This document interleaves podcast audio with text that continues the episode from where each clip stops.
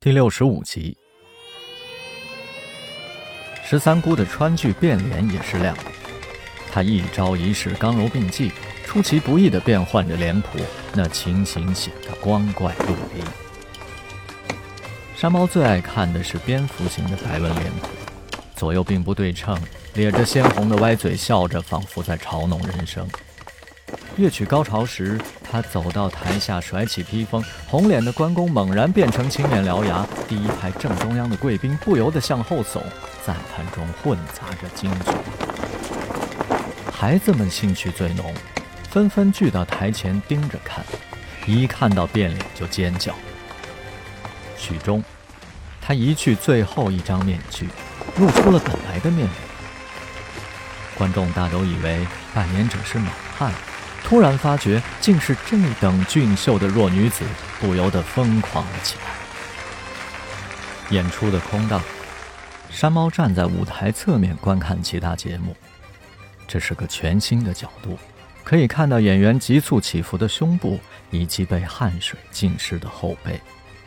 大头鱼上场前两手冰凉，跟山猫响亮击掌后勇气大增。这个十五岁的男孩。脑袋硕大，脖子细长，故得此绰号。他头顶大碗，骑在独轮车上，两臂伸展，保持平衡。伙伴给他扔一只碗，他用脚尖勾住，单脚控制车子前后轻微摆动，两臂挥舞。国内的观众对这些节目早已习以为常，可在非洲，所有在场的人都屏息凝神。孩子们张大嘴巴，有些女孩紧张的手攥在一起。只见他轻巧地往上一踢，碗便哐当一声，稳稳地落在了头上的大碗里。连进三只碗之后，还踢进了一把小勺。观众狂嚎不止，而山猫观看的热情渐渐变成了伤感，因为杂技是一种心酸的表演。失去童年的孩子挑战身体极限，在险境中艰难地寻找平衡。若有毫发之差，则全盘皆输。比起自己在台上嚎那几嗓子，他们讨取掌声所付出的代价实在是太大了。听十三姑说，大头鱼是个弃儿，五岁时被老 K 收养。他个子太高，也不够机灵。并非练杂技的好苗子，不过老 K 觉得这孩子眼宽山根高，能吃苦中苦。果不其然，大头鱼比别的孩子都用心，经常半夜偷偷爬起来练功。七岁的时候便能登台表演。有一次，他弄坏了老 K 的道具，挨了打，一气之下离家出走。老 K 发动了几十个亲戚朋友，苦寻了三天三夜，终于在长途汽车站找到了熟睡中的他。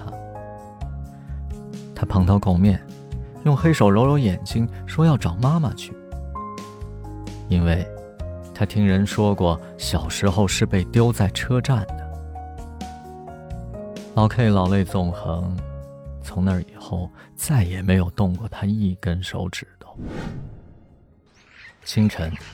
他们乘坐大巴北上，下一站卡拉。卡拉是仅次于洛美的第二大城市，也是多哥总统弗雷的故乡。越过曲折的山脉，穿过宽广的丛林，像样的建筑必然是教堂。棚屋密集的地方便有集市，车子一停，三三两两的黑人头顶容器便围住了他们，容器里盛着大饼、香蕉。和手工艺品，大家纷纷下车挑拣，用乱七八糟的英语讨价还价，好不热闹。可是只有如燕不肯下车。山猫在窗外手舞足蹈，拿起各种小玩意儿逗他。不知道为什么，他的情绪一直都不高。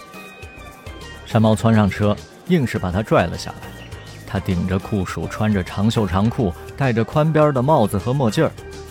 山猫笑他是个异类。他又从包里掏出了口罩和手套戴上，真是武装到了牙齿。山猫简直要疯了，就算怕蚊子咬出疟疾，也不至于如此娇贵吧？隔绝了非洲的阳光和海风，不能肆意的奔跑和呐喊，旅行还有什么乐趣呢？